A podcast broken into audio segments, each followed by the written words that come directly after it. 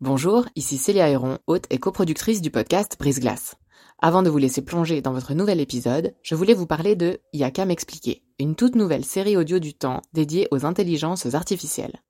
Deux fois par mois, dans Y'a m'expliquer, Grégoire Barbet tentera de démystifier les enjeux posés par ces IA et reviendra sur les principales actualités qui les concernent. Côté podcast, vous pourrez aussi découvrir Sous la coupole, notre podcast d'actualité politique, et bien d'autres encore sur la page letemps.ch slash podcast. J'en profite enfin pour vous dire que vous pourrez bénéficier de nombreuses offres d'abonnement au journal Le Temps, web et print, sur la page letemps.ch slash abonnement au pluriel. Bonne écoute La douleur à la pénétration, c'est comme quand on est enfant dans une salle de gym et qu'on tombe et qu'on s'érafle euh, les genoux contre le sol un peu plastique comme ça.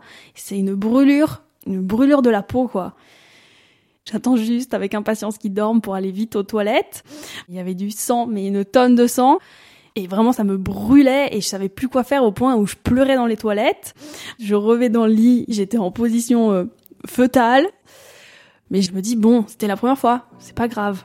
On se revoit avec ce garçon, mais les fois qui suivent, euh, de nouveau, ça passe pas et jamais je lui dis j'ai mal.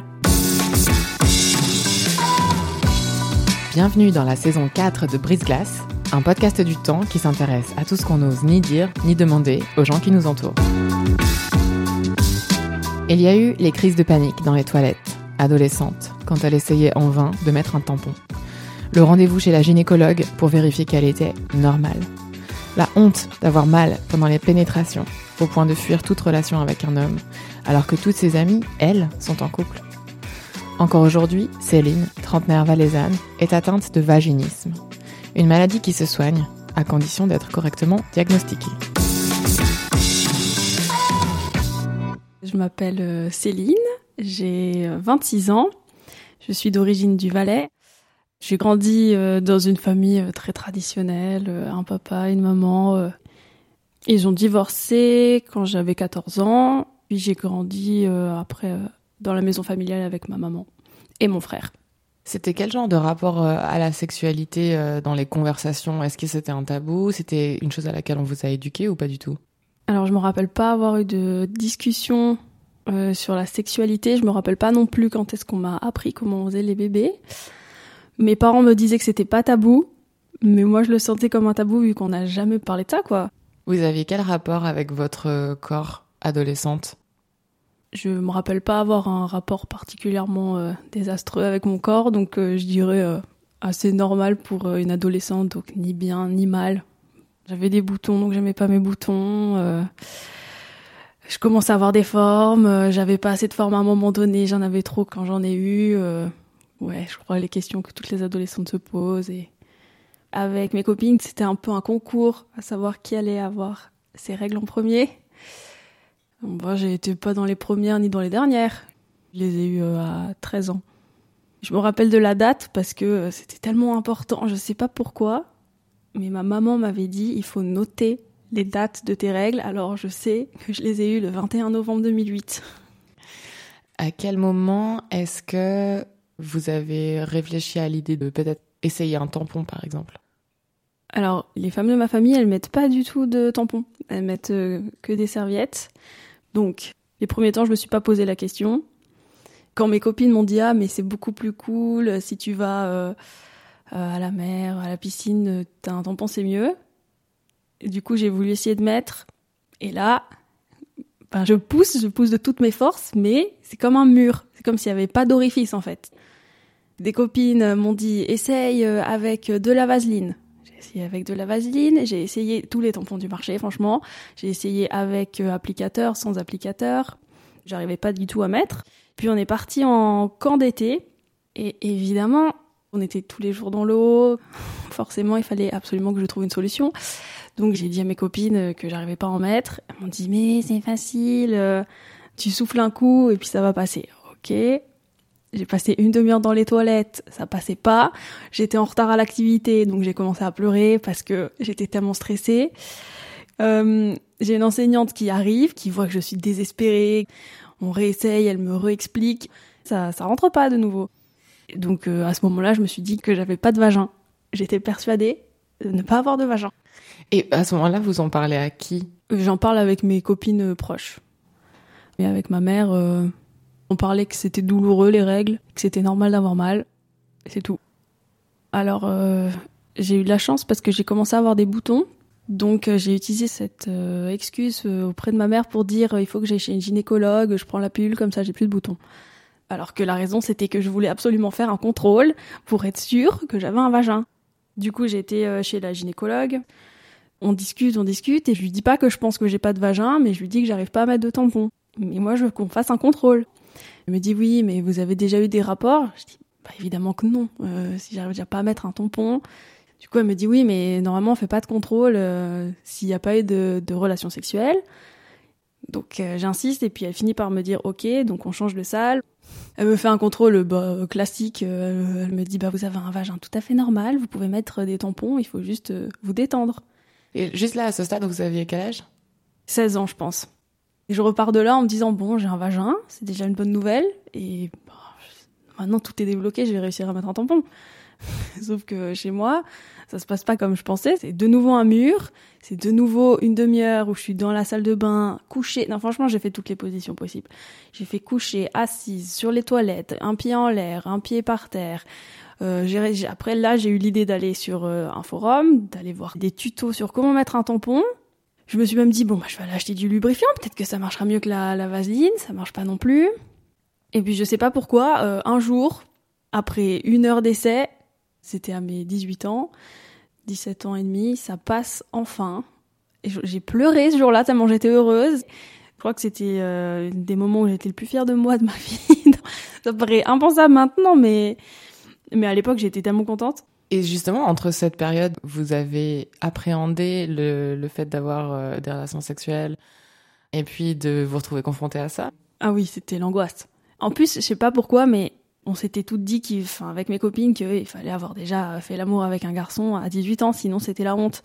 Mais en même temps, j'étais tellement angoissée à l'idée de franchir ce cap alors que j'étais vraiment littéralement pas du tout prête que ça devait se sentir auprès des garçons et qu'ils avaient aucune chance, les pauvres. Même si c'était des amours, ils avaient aucune chance que la, moindre phrase ou le moindre pas de travers qu'ils faisaient euh, de ma vie parce que bah, c'était euh, mon mécanisme de défense, quoi. Du coup, la première expérience que j'ai eue, c'était avec un, copain d'enfance avec qui on s'entendait très très bien. Puis un soir, on a beaucoup bu. Et puis bon, bah, je sais pas trop comment on s'est retrouvés à dormir ensemble.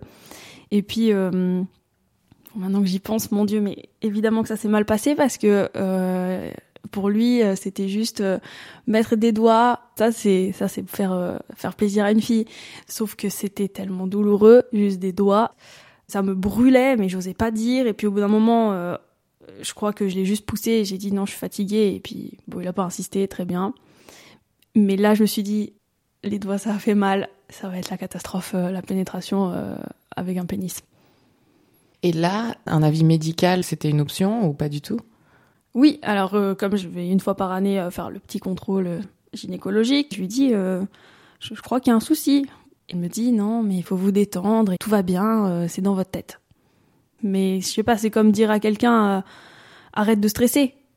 Mais je fais comment? C'est quoi? Je sais pas si on me dit oui, il faut souffler ou respirer fort, ben OK, je vais le faire mais juste me dire c'est dans ma tête et il faut que je me détende. Encore maintenant, je saurais pas ce que ça veut dire. Et vous lui avez répondu euh, quoi à ce moment-là? Bah rien, franchement, j'ai juste dit ah d'accord, ok. Et même maintenant, je crois que j'oserais pas la confronter euh, cette gynécologue parce que je sais pas, c'est tellement un peu euh, les professionnels contre ma petite expérience personnelle. Si ça fonctionne pas, c'est que c'est moi qui fais mal quelque chose. Qu'est-ce que vous faites alors à ce moment-là? Je commence à aller sur internet, et à me renseigner toute seule dans mon coin. Je crois que j'avais tapé la phrase euh, je, n'arrive pas à mettre de tampon. Et là, ça sort tout de suite euh, le problème euh, vaginisme. Et je me rends compte que ben si un tampon c'est compliqué, le reste va être aussi compliqué. Donc avoir des relations sexuelles, ça va être douloureux, voire impossible. Et comment est-ce qu'on décrit le vaginisme? Le vaginisme, c'est une contraction involontaire et incontrôlée des muscles du périnée. Donc euh, quand un muscle est déjà tendu, c'est difficile de faire passer quoi que ce soit et quand on force, eh ben forcément ça le blesse et donc ça crée une dyspareunie, donc une douleur. Il y a plein de vaginismes. Il y a du vaginisme primaire. On se rend compte qu'on a ça avant les premières relations sexuelles. Et il y a du vaginisme secondaire, donc ça arrive au cours de la sexualité. Tout se passe bien et du jour au lendemain, euh, ça passe plus. Pour avoir maintenant discuté avec d'autres femmes qui souffrent de la même chose, il y a des vaginismes qui sont aussi situationnels, donc euh, ça dépend la personne, le contexte. Donc ça peut être euh, dû à, un traumatisme, mais un traumatisme physique ou psychologique. Et donc euh, ça peut être de l'éducation qu'on a eue, l'éducation sexuelle ou l'éducation tout simplement. Ça peut être suite à un, abus, un viol, une tentative de viol. Ça peut être suite à un accouchement. En fait, ça peut être n'importe quoi. Et il y a plein de petits à côté qui sont angoissants. Euh, donc ça peut être les discussions de bistrot euh, sur la sexualité, ça peut être euh, ben, des contrôles chez mon dentiste. Parce que le truc avec le vaginisme, c'est que toute forme de pénétration, elle va être source d'angoisse. Mais c'est aussi buccal. Donc il y a eu des fois où j'ai eu des débuts de crise d'angoisse chez le dentiste, par exemple au point que je fermais la bouche et je pouvais plus l'ouvrir. Et je suis partie de là, bon bah tant pis, j'avais ma carie encore avec moi parce que je pouvais pas me faire soigner par cette personne en qui j'avais pas confiance. Donc ça rend tout compliqué. Donc il y a une panoplie de professionnels euh, à voir avant de trouver la cause. Et j'ai l'impression que plus on, cherche et plus on trouve de causes et donc moins on, moins on trouve la bonne. Il y avait une composante un peu de, vertige oui, et je me dis, mais en fait, euh, je suis, en plus, je suis toute seule là-dedans parce que toutes mes copines, ça se passe bien. Je peux pas en parler avec ma mère euh, parce que euh, chez moi, la douleur, de manière générale, globalement, on, on, est des gens forts dans cette famille, on ne doit pas se plaindre. Donc c'est exclu que j'en parle. Pour moi, c'est inimaginable. Et comment ça se passe vis-à-vis des garçons que vous rencontrez? Vous continuez à être dans une sorte de stratégie d'évitement plus ou moins consciente? Ouais, je continue euh, totalement à être dans une stratégie comme ça où je vais vers des garçons que je sais que de toute façon euh, ils vont pas me correspondre parce qu'on n'a pas les mêmes valeurs ou parce qu'ils me plaisent pas au fond. Ça me donne toujours une très bonne excuse parce que comme c'est des cons, à la fin même mes amis vont dire ah mais t'as bien fait parce que c'était qu'un con. Mais c'est conscient et inconscient à l'époque parce que sur le coup ils me plaisent vraiment un peu ces garçons. Et puis dès que je les quitte, je me dis mais qu'est-ce qui s'est passé? Et puis je dis mais oui mais c'est simplement que j'avais pas du tout envie. Euh, de prendre le risque d'avoir une relation sexuelle.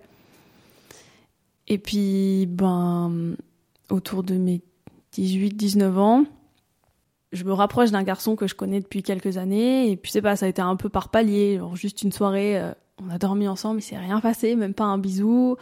Euh, après une deuxième soirée, on s'est juste embrassé. Et vraiment, ça a été vraiment palier par palier. Alors déjà, avec lui, je trouve que c'est la première fois que j'ai eu des relations sexuelles dans le sens large, donc même des préliminaires et pénétration. Je connaissais très bien euh, théoriquement le corps, parce que ben, j'ai fait 10 000 recherches pour comprendre ce qui m'arrivait, donc je sais nommer très bien chaque partie euh, d'un sexe féminin ou d'un sexe masculin, mais dans les faits, moi, je ne vais pas dans cette zone. La masturbation, euh, c'était inenvisageable pour moi. C'est tellement tabou dans ma famille que c'est un peu inconscient je sais dans la théorie que un clitoris c'est super, ça donne beaucoup de plaisir, mais c'est avec lui que je découvre que c'est vrai. Et puis là, bah ça, ça me fait hyper peur. Je sais pas pourquoi, mais ça m'a fait flipper. qu'est-ce qui m'arrive? C'est trop bizarre. Le fait de prendre du plaisir, ça, ça me faisait peur. Mais il était tellement à l'écoute, je disais à peine stop, ça, il s'arrêtait quoi. Il a à peu près votre âge ou? Ouais, on a le même âge. Alors cette première fois, on est chez lui, ça se passe super bien, on mange, euh, vraiment pas du tout euh, brusquant. Et puis on boit beaucoup, donc euh, ça m'aide quand même à me détendre. Mais sauf que en fait en toile de fond il y a mon Dieu c'est ce soir, est-ce que je vais avoir mal, combien de temps ça va durer, et si ça passe pas, est-ce que je devrais lui dire, non j'ose pas lui dire, mais il faut le faire parce que ça sera fait, ce sera derrière toi, et après si ça passe, tous tes problèmes sont terminés. Donc bon, euh, on finit par arriver au moment de, la pénétration. Ah, évidemment, ce qui devait arriver est arrivé, ça ne passe pas. Heureusement, il est, hyper gentil, donc il me dit juste, mais euh, euh, Céline, là, il faut que tu te détendes, tranquille. Et sauf que là, quand tu me dis ça, ben moi, ça me fait le contraire, en fait. Je serre les dents vraiment de tout mon corps pour me dire, allez, essaye de te détendre, mais je ne sais pas comment on détend ce muscle, alors que je me dis, c'est pas vrai. Tout ce que j'avais prévu, eh ben, c'est en train d'arriver je me rappelle pas très bien euh, qu'est-ce que j'ai dit ou comment je l'ai formulé, mais j'ai dit un peu, ben vas-y, force un peu, euh, pouf, hein, essaye. Je sais pas comment, par quel miracle, ça passe, mais dans une douleur, je peux même pas. En fait, la douleur à la pénétration, c'est comme quand on est enfant dans une salle de gym et qu'on tombe et qu'on s'érafle euh, les genoux contre le sol en un peu plastique comme ça. C'est une brûlure, une brûlure de la peau, quoi. Mais pour moi, ça a duré une éternité en me disant bon Dieu mais faites que ça se termine, faites que ça se termine parce que je vais pas tenir plus longtemps. Ça s'arrête enfin. Je fais comme si de rien s'était passé, comme si c'était normal. Euh, j'attends juste avec impatience qu'il dorme pour aller vite aux toilettes voir qu'est-ce qui se passe. Il y avait du sang, mais une tonne de sang. Et vraiment, ça me brûlait et je savais plus quoi faire au point où je pleurais dans les toilettes. Mon Dieu, mon Dieu, mon Dieu, mon Dieu, mon Dieu. J'ai peut-être passé une heure dans les toilettes. Je revais dans le lit. Franchement, j'ai pas dormi de la nuit. J'étais en position euh, fœtale. Puis le matin, il se réveille et ben je reprends euh, ma comédie et je fais comme je dis, j'ai très bien dormi, tout se passe bien. Il, est hyper attentionné, il me dit ah mais tu veux déjeuner, comment ça va euh, Ah mais tu veux recommencer? J'étais là non non non non, j'ai pas très envie. Euh. Puis je sais pas, j'ai envie de prendre une douche et de tranquille. Il me dit bah si tu veux on peut aller prendre une douche et j'étais là non non non non non tu vas plus jamais me toucher toi. Et puis bah je, je rentre chez moi. Je me dis bon c'était la première fois, c'est pas grave. On se revoit avec ce garçon, mais les fois qui suivent, euh, de nouveau ça passe pas, ou alors ça passe euh, peut-être euh, une phalange, et puis c'est une douleur qui est insupportable, mais à chaque fois j'arrive à me, sortir de la situation en disant ah oui je suis fatiguée ou ah mais en fait j'ai pas très envie ou mais jamais je lui dis j'ai mal à aucun moment. Juste une fois où je lui dis ouais écoute ça me fait un peu mal là et il me dit bah on peut essayer une autre position donc j'essaye de me mettre sur le ventre ben ça change rien en fait je me dis, bon, bah, je vais retourner chez ma gynécologue. Là, elle va se rendre compte qu'il y a un problème et qu'il faut voir euh, pour faire un autre contrôle. Puis ma gynécologue me redit de nouveau, euh, comme je vous ai dit, euh, c'est vous, c'est dans votre tête, il faut vraiment apprendre à vous détendre. c'est normal, les premières fois, ça va faire mal les dix premières fois. Sauf qu'au bout de la onzième fois, j'ai toujours mal, ça passe toujours pas et je suis toujours en, train de, saigner pendant trois jours. Peux même pas mettre de tampon après ça parce que c'est trop douloureux de mettre un tampon après avoir eu une pénétration. Donc moi, j'ai plus du tout envie d'avoir une relation. Et puis là, je suis euh, un peu euh, toute seule et je me dis bon bah la Céline du futur gérera ce problème. Pour l'instant, moi, euh, je me concentre sur mes études et sur ma vie amicale et ça sera très bien. À aucun moment là-dedans vous n'en parlez à vos amis? Si, j'en parle, mais pas avec mes amis filles. J'en parle avec mon meilleur ami garçon du coup, lui, il peut pas trop me dire quoi faire. Il me dit juste qu'il a de l'empathie pour moi, mais qu'il peut pas comprendre. Des fois, j'essaye d'en parler avec mes amies filles, mais ben elles comprennent pas du tout. Elles me disent juste ah ouais, mais euh, c'est les premières fois que ça fait mal. Euh. Puis il y a toujours cette pression constante de se dire euh, il faut avoir un petit ami, il faut coucher avec. et moi, j'ai pas envie de cette pression parce que j'en ai déjà assez toute seule, donc je préfère pas en parler. Et puis aussi en parler, ça rend un peu le problème réel, tandis que quand on n'en parle pas, c'est bon, ça n'existe pas. Mais sauf que plus on grandit et plus la sexualité, ça vient au cœur des sujets et des conversations, et tout le monde aime parler des performances qu'ils ont fait et du nombre de personnes avec qui ils ont couché. Et, ah, et toi, et toi, tu fais quoi et, et donc là, je me retrouve soit à éviter le sujet, soit à juste mentir pour qu'on me laisse tranquille. Je dis que je vois quelqu'un en ce moment, mais que j'ai pas du tout envie d'en parler et que c'est secret et que on s'est promis de rien dire et on me pose plus de questions après ça et c'est très bien. Et avec ce premier euh, petit ami, qu'est-ce qui vous empêchait de lui dire qu'il y avait une douleur? C'était la peur qu'il me rejette du coup. Ça c'est un, truc qui revient tout le temps, tout le temps euh, encore maintenant, c'est de me dire comme je peux pas euh, donner de la pénétration à un garçon, je peux pas le satisfaire pleinement, donc je préfère dire que je suis ok pour une relation ouverte, qu'il aille voir ailleurs, qu'il fasse tout ce qu'il a envie, puis qu'après, euh, moi, il me mette pas de pression et que je sois tranquille. Sur Internet, je regarde des gens qui sont indépendants, qui sont bien seuls, qui se débrouillent. Euh, et puis, ben, j'ai des amis aussi qui m'appuient là-dedans et qui me disent oui, Céline, euh, toi, t'es une fille indépendante, t'as pas besoin d'un homme dans ta vie. Et maintenant, c'est clairement le cas. Hein. Mais à l'époque, je sais pas si c'était à ce point le cas. Dans cette période de jeune adulte, est-ce que vous avez euh, exploré la notion du plaisir selon ce que votre corps euh, ressentait individuellement, seul? Bah alors, euh, sachant que je m'étais même jamais masturbée avant d'avoir les premières relations sexuelles avec le premier garçon, Au bout d'un moment, j'en parle avec de nouveau mon meilleur ami. il me dit, mais on va, on va dans un sex shop, on prend un truc et comme ça, peut-être toi aussi quand t'es seule, ça sera, ça sera cool, ça va bien se passer. Donc je vais euh, dans ce sex shop avec mon meilleur ami. Mon Dieu, il y a beaucoup de choses dans un sex shop. Des, des formes qui ressemblent à des pénis, d'autres qui ressemblent pas du tout, euh, des toutes les couleurs. Mais de voir tous les, toutes les tailles possibles qui peuvent rentrer, et moi que j'imagine que mon vagin il est, aussi petit qu'un qu'un fil quoi, me dire que tout ça peut passer, mais vraiment j'avais des, des sueurs froides, je, je transpirais, je ne pouvais plus respirer. Alors, je suis repartie de là avec un petit euh, womanizer. C'est juste euh, un vibromasseur. C'est pas pénétrant, donc c'est chouette. Donc c'est une stimulation du clitoris seulement externe. Exact.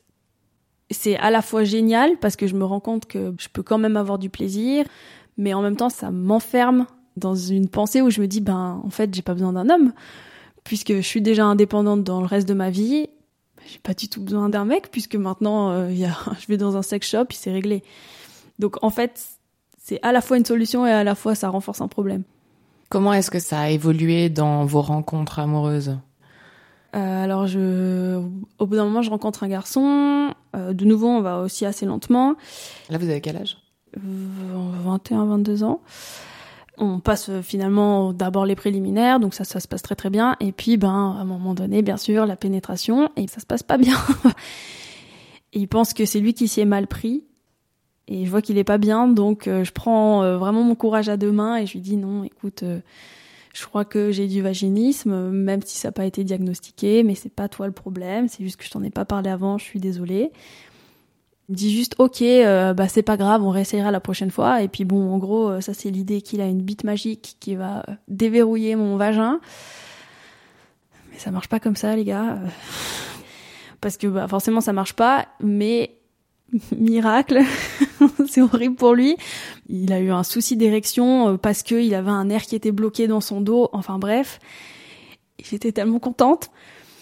C'était même plus moi qu'on pouvait accuser de refuser euh, la pénétration, puisque là c'était juste impossible des deux côtés. Et puis lui, c'était tellement un gros souci dans sa vie qu'il euh, a voulu qu'on arrête parce que il pouvait pas me satisfaire, alors que je lui disais mais non, non ça me suffit largement de pas avoir de pénétration. Mais non, pour lui c'était trop dur.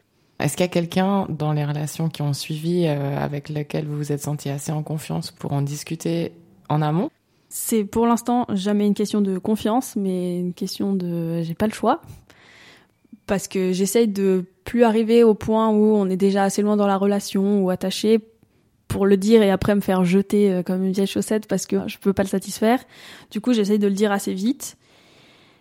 Mais je sais jamais quand il faut le dire, si c'est trop tôt parce que la personne va se dire oui mais euh, on est juste amis, on n'allait pas coucher ensemble ou euh, c'est trop tard, ouais mais t'aurais dû me dire ça avant, c'est pas cool.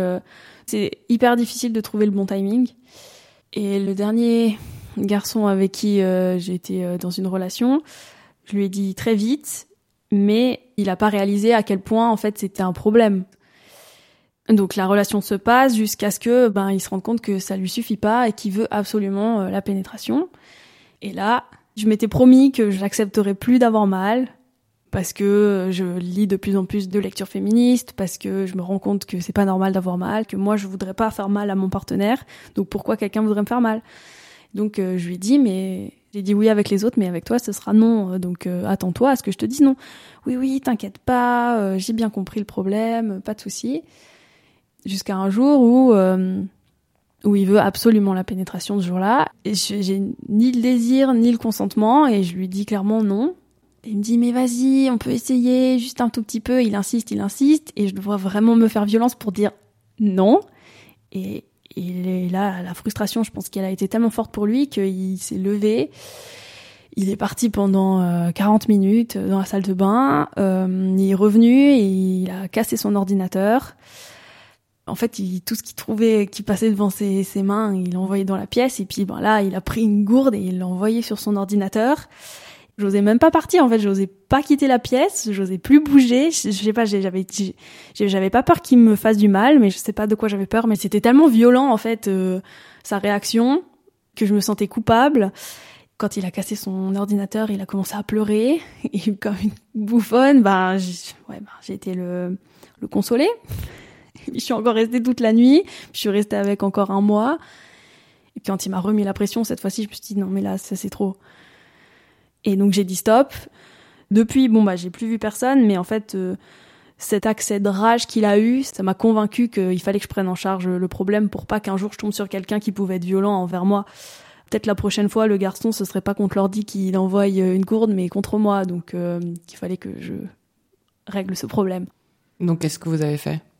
Euh, Alors, j'ai commencé par changer de gynécologue et première rencontre, je vois qu'elle est hyper douce parce qu'elle me dit euh, chaque chose qu'elle fait, euh, elle prend le temps de m'expliquer, de avant de me toucher, elle me prévient et ça m'aide beaucoup. Je pleure comme une madeleine.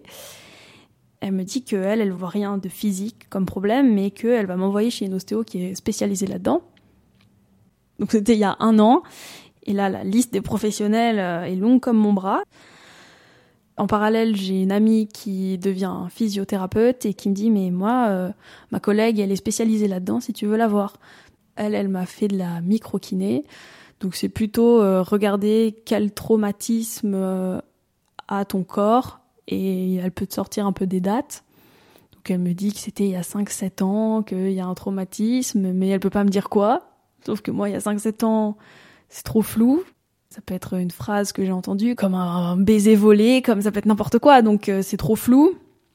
Donc je peux pas m'accrocher à ça. Donc ben, je commence les séances d'ostéothérapie. Elle me dit que j'ai un, un périnée hyper tendu, que en effet c'est pas dans ma tête. Je suis tellement heureuse qu'on me dise que c'est pas dans ma tête. Elle dit pas le diagnostic de vaginisme, elle me dit juste euh, est-ce que je connais ce mot? Et je lui dis oui. Elle me dit ben il faut faire attention parce que des fois quand on connaît un mot et eh ben on se forge une idée et puis euh, on aggrave les symptômes. Comme une prophétie autoréalisatrice. C'est ça. Et en fait ça m'énerve un peu ce qu'elle me dit parce que ouais ok mais si c'est ça que j'ai c'est ça que j'ai à un moment donné. Mais de nouveau la parole des thérapeutes c'est sacré donc je dis juste euh, ah bon bah ok alors peut-être que j'ai pas ça et que j'ai autre chose. En parallèle, elle me dit qu'il faudrait que j'aille euh, chez une gynécologue spécialisée là-dedans, donc je vais à l'hôpital de Sion. Là, elle me fait un contrôle qui dure 25-30 minutes, un contrôle hyper poussé, donc elle utilise des, les mêmes Q-tips qu'il y a pour les tests PCR maintenant, très très long, et puis elle, euh, elle teste la sensibilité que j'ai euh, sur les jambes, sur les cuisses, entre les jambes, sur les lèvres. Le problème, c'est qu'elle me dit pas du tout quand elle va me toucher, et donc moi j'ai des réflexes de toujours fermer les jambes instinctivement ça se ferme. Donc moi j'essaie de penser à autre chose, donc je serre mes mains très très fort dans le fauteuil et puis elle me dit non mais euh, ça sert à rien de vous exciter comme ça. Euh. Puis euh, elle va en interne avec ses doigts et elle trouve le point qui me fait mal, donc ça s'appelle le point gâchette. Elle appuie sur le point et évidemment ça me fait mal, donc je ferme mes jambes se, se automatiquement. Puis elle me, elle me dit non, laissez ouvert les jambes, c'est là que vous avez mal. Elle appuie, je lui dis oui oui c'est là que j'ai mal et donc là je commence à pleurer. Puis elle continue à appuyer dessus trois fois de suite, mais je dis rien. Et elle me redit la même chose que j'ai déjà entendue. Elle me dit alors en effet, vous avez euh, une dyspareunie, une forme de vaginisme, et puis euh, bah moi tout ce que je peux vous dire c'est qu'il faut que vous ayez faire de l'ostéo et de la physio. Mais pas de psychothérapie euh, parallèlement? Alors, je suis étudiante, donc ce que j'avais pas pris en considération, c'est que ça a un coût énorme en fait de voir autant de thérapeutes différents. J'ai vu quand même une physio, une ostéo, une gynécologue spécialisée, une sophrologue, deux sexologues, euh, une kinésiologue, une hypnothérapeute, une psychologue. J'ai vu des énergéticiennes, j'ai nettoyé mes anciennes vies, ma vie actuelle, j'ai tout nettoyé, euh, rien, rien ne s'est passé. Euh, la microkiné, j'ai fait aussi des massages, mais il n'y a pas beaucoup de choses qui sont remboursées par mes assurances. Heureusement, euh, j'ai toujours travaillé, je travaille toujours en parallèle de mes études, mais en fait, euh, à coût de 300 francs par mois euh, pour des thérapies, ça va vite quoi dans les économies. Donc je vais pas voir tout de suite une une sexologue. Heureusement, j'ai de nouveau mon meilleur ami qui me dit ah ouais mais à Lausanne il y a la fondation Profa qui propose des sexologues pour les étudiants et pour les personnes qui ont peu d'argent. Bah, en effet, c'était 20 francs les séances avec une, une sexologue, mais dès la première séance, je trouve qu'il y a le feeling qui passe pas. C'est sur Zoom aussi parce que Covid. Elle me donne pas d'exercice à faire, elle me dit rien. Et donc j'ai fait trois séances avec, et puis après je lui ai dit que j'avais besoin d'une pause, euh, alors que c'est juste que j'étais pas à l'aise avec elle, mais j'ose pas lui dire. En parallèle, euh, ma physio, on arrive à la dernière séance remboursée par mon assurance, mais elle me dit qu'elle voit pas d'amélioration, elle pense qu'il va falloir que j'apprenne à vivre avec cette douleur, que là maintenant j'ai mal pendant trois jours après la pénétration, mais peut-être qu'un jour j'aurai plus que mal pendant un jour, et puis peut-être une fois pendant deux heures, et ce serait déjà un grand pas, et qu'il faudrait que je m'habitue à cette douleur, et que elle, elle pouvait plus que me proposer euh, un dernier dispositif qui est une sonde. Et en gros, une sonde, c'est euh, la taille d'un petit euh, tampon à mettre dans son vagin tous les soirs pendant 30 minutes, et puis ça envoie des courants électriques. Juste, elle me donne la machine, elle me dit voilà, tu prends le programme numéro 10 et puis euh, tu augmentes progressivement euh, l'intensité. Mais euh, en fait, elle m'abandonne totalement avec une machine que je sais pas utiliser. Donc bon, bah ok, alors je me lance. J'ai fait ça pendant un mois. En parallèle, je, je vois une nouvelle sexologue parce que j'ai décidé que même si c'est 100 francs la séance, je vais les sortir ces 100 francs.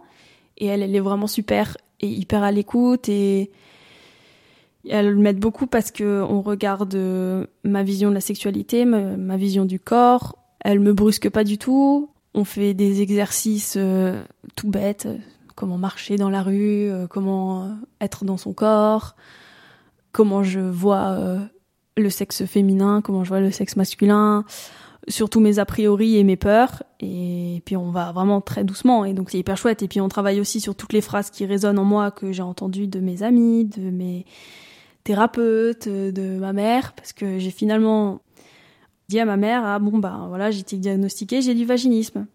Mais elle m'a posé zéro question. Je me suis dit peut-être qu'elle avait googlé, mais elle a pas googlé non plus. Et de temps en temps, elle me dit, ah ouais, tu vas où cet après-midi? Je lui dis, ben, je vais chez ma physio. Elle me dit, ah mais encore euh, C'est pas bientôt fini ou bien euh, tu vas voir combien de professionnels? Donc je lui parle plus du tout de ça et c'est devenu comme la sexualité un sujet tabou et on n'en parle pas.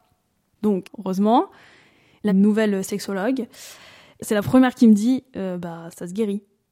Du coup, j'étais soulagée de enfin trouver quelqu'un qui me redonnait un peu d'espoir. Parce qu'il y a des fois où, où j'ai plus d'espoir et je dis juste, bon, tant pis pour ma vie sexuelle. Euh, je fais une croix dessus. Ouais. Et des fois aussi, je me dis, mais pourquoi je suis pas homosexuelle? Ça réglerait tous mes problèmes. Mais malheureusement, bah, je suis hétérosexuelle. Je me suis même dit à un moment donné, euh, ben, peut-être que si je rencontre quelqu'un d'asexuel, ce sera parfait. Même si moi j'ai du désir sexuel, tant pis, au moins j'ai pas mal, donc euh, je préfère plus avoir du tout que d'avoir mal. Si parmi les personnes qui nous écoutent, il y en a qui pensent euh, avoir euh, cette même condition médicale, le vaginisme, qu'est-ce que vous souhaiteriez leur dire?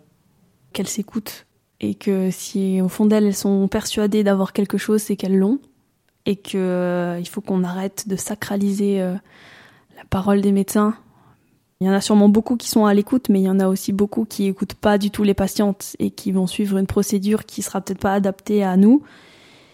Alors je peux pas leur dire de, de, dire aux professionnels de les envoyer se faire foutre, mais mais de pas se faire du mal, parce que plus on insiste à vouloir absolument euh, suivre les conseils des médecins sans s'écouter, plus on aggrave le problème. Dans votre parcours, euh, ce qui est frappant aussi, c'est de voir à quel point vous avez fait passer les besoins euh, des autres avant les vôtres. Comment est-ce que vous expliquez le fait que malgré une telle douleur, c'est quelque chose que vous avez euh, mis de côté? En fait, j'ai trop peur de décevoir l'autre et de plus avoir de valeur pour l'autre. Et donc, euh, si je, je satisfais pas l'autre, alors je vaux rien. Et donc, c'est un peu aussi mon identité que je questionne beaucoup parce que ben la société dit que si je suis une femme, euh, c'est aussi enfanter, c'est aussi euh, et pour euh, avoir des enfants, même si je me suis pas posé la question, mais c'est aussi passer par la pénétration et ouais, en fait, c'est toute mon identité que je remets en cause. Si je peux pas être pénétrée, alors est-ce que je suis vraiment une femme?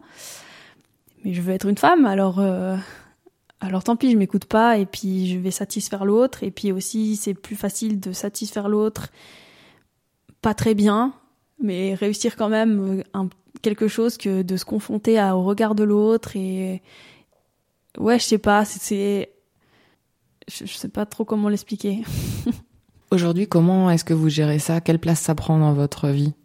Comme ça fait un an que je vois tous ces professionnels, il y a eu des moments où franchement je le gérais pas du tout bien et j'arrivais pas à expliquer qu'est-ce qui allait pas, mais ça me prenait une énergie folle en fait de tout le temps penser à ça, de tout le temps euh, me dire ah mais il faut que je fasse les exercices ce soir, ah mais il faut que je fasse ça. En fait c'était une, une charge mentale et aussi à chaque fois que je voyais un professionnel et que ça fonctionnait pas, c'était de nouveau un échec. Donc il y a eu euh, ouais cinq mois où vraiment j'étais très très mal, où j'étais triste en fait parce que je fais tout tout ce qu'on me dit de faire, je le fais, je fais tout comme il faut, je j'écoute les, je suis patiente, je et y a rien qui fonctionne. Donc euh, il y a des fois où je perds espoir en me disant bon bah je vais rester comme ça toute ma vie. Et puis il y a des fois où euh, je reprends confiance parce que je parle avec des filles qui ont le même problème que moi et qui ont guéri. Parce que du coup, je me suis inscrite sur le site euh, Les Clés de Vénus, c'est français, il est payant. Une fois qu'on est adhérente, eh ben, on a accès à la liste des professionnels, à des conseils, puis aussi à un groupe Facebook. On fait de temps en temps des, réunions Zoom, un peu comme les alcooliques anonymes. Je dis la même chose que je dis à mes amis, mais avec elles, ça sonne différemment parce que euh, j'ai pas besoin d'expliquer euh, ce que je vis, ce que je ressens. Euh. si tout à coup je dis juste ah mais j'ai plus le moral en ce moment, bah elles le comprennent direct parce que tout le monde vit les mêmes choses et ça rassure beaucoup de pas être toute seule et de parler avec des gens réels parce que quand on est sur un forum, ouais, on se rend compte qu'il y a d'autres femmes qui ont ça, mais quand on rencontre ces gens, ça aide beaucoup plus que quand on chatte. Elles ont plein de conseils, de choses qui ont fonctionné pour elle. Euh, et c'est chouette d'entendre aussi des témoignages de personnes qui ont guéri. Et donc ça aussi, c'est super rassurant d'avoir des, des, femmes qui sont encore à disposition pour aider, alors qu'elles auront déjà terminé, qu'elles pourraient juste partir. Mais non, elles restent adhérentes pour euh, soutenir et être à disposition si on a des questions. Et ça, ça aide trop. Et même si j'ai déjà essayé tout ce qu'elles ont fait, c'est quand même rassurant. Et je me dis, bon, allez, Merci d'avoir écouté ce nouvel épisode de Brise Glace et d'être toujours plus nombreux à nous suivre. Je suis Célia Héron, cet épisode a été réalisé en collaboration avec Virginie Nussbaum et a été monté par Sylvie Coma. Pour découvrir ou redécouvrir tous les autres, rendez-vous sur la page letemps.ch slash podcast ou sur vos applications d'écoute. À dans 15 jours